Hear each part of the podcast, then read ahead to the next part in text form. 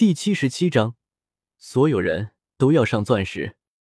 萧晨看着他们，淡淡说道：“你们的武魂都不同，各自也有属于自己的修炼方法。学院能教导你们的，是如何更好的运用自己的武魂，帮助你们获得更好的魂环，拥有更多的实战经验，尽可能开发出自身的潜力。剩余的，就是关于武魂的各方面知识。”以及大陆上魂师的情况，在这所有你们需要学习的东西之中，最为重要的就是实战经验。同样的等级和实力，实战经验的多少将决定胜负关键。只有通过不断的实战，才能尽可能的提升你们在战斗中的应变能力。所以，你们的第一课就是实战，而那个地方就是你们的课堂。萧晨道：“大斗魂场有着属于自己的完整体系，而且也可以说是一方特殊的势力。它由全大陆最有名望的七大魂师家族联合创立，并不隶属于两大帝国或者武魂殿，可以说是一个第三方势力。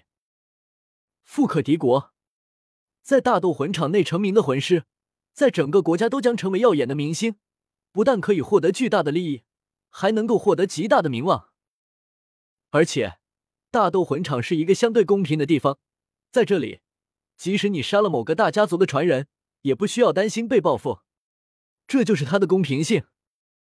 萧晨眼中闪耀起夺目的光彩，武魂的等级是一名魂师实力强弱的标志，魂环更是最好的表达方法。但是，这却并不能代表一名魂师的真正能力。只有通过自身努力，从大斗魂场中得到的称号，才是自身实力最好的体现。任何级别的魂师在进入大斗魂场之后，都只是用“斗魂”二字来代表。获得第一场胜利后，会得到一枚徽章。之后每获得一场胜利，就会有一定的积分，积分达到一定程度，徽章的等级提升。这枚徽章就是在大斗魂场等级的象征，而且是全大陆所有主城通用的。徽章等级高的好处极多，我就不详细解释了。徽章的等级按照矿物的品质来区分，最低的是铁徽章，也就是铁斗魂，向上依次是铜、银、金、紫金、蓝宝石、红宝石、钻石，一共八个等级。既然你们都是我们银尘学院的弟子，而且你们将来都是要成为封号斗罗的存在，我的要求是。所有比赛，你们都尽量不能输，而且在毕业之前，你们每一个人都要成为钻石等级的强者。此言一出，众人无比震惊的看着萧晨，成为钻石以上的强者，这如何能够做得到？也就是意味着，他们几乎不能输掉任何一场比赛。宁荣荣有些心虚的看着萧晨道：“萧晨哥哥。”可是我是辅助系魂师啊，那我如何能够拿到钻石等级？萧晨笑了笑道：“斗魂场一共有两种比赛，一种是个人赛，另外一种是团体赛。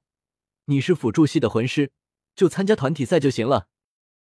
对了，我还给你们每一个人准备了一个礼物。”这时候，只见萧晨拿出了一个个魂导器，他首先将一个手套一般的魂导器。递给了朱竹清，你试一下。这是什么？朱竹清有些不解。你试着催动魂力。朱竹清套上了手套，立即催动魂力。顿时，只见他的手背之上立即长出了锋利的爪子。你现在速度足够了，但是力量上有所不足。这魂导器可以弥补你力量不足的缺陷，用魂导器能够发挥出你力量的十倍。此言一出，朱竹清无比震惊的看着萧晨，能够发挥自己力量的十倍，这样的宝物的确不可多见。萧晨接着拿了两个脚环，递给了宁荣荣：“你套上。”宁荣荣顿时套上了脚环，随着他立即催动魂力，只见他的速度变得无比的快，而且直接飞了起来。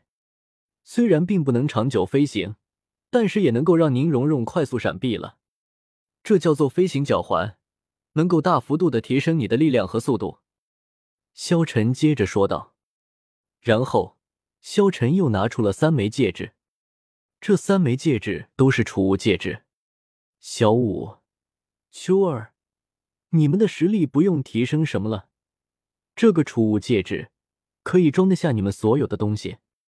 萧晨将最后一个递给了唐三，小三，我知道你平时喜欢捣鼓一些暗器，这个戒指可以帮你储存暗器。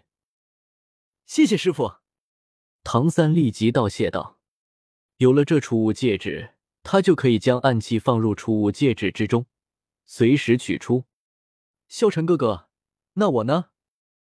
古月娜大大的眼睛看着萧晨问道：“当然少不了你的。”萧晨摸着古月娜的小脑袋，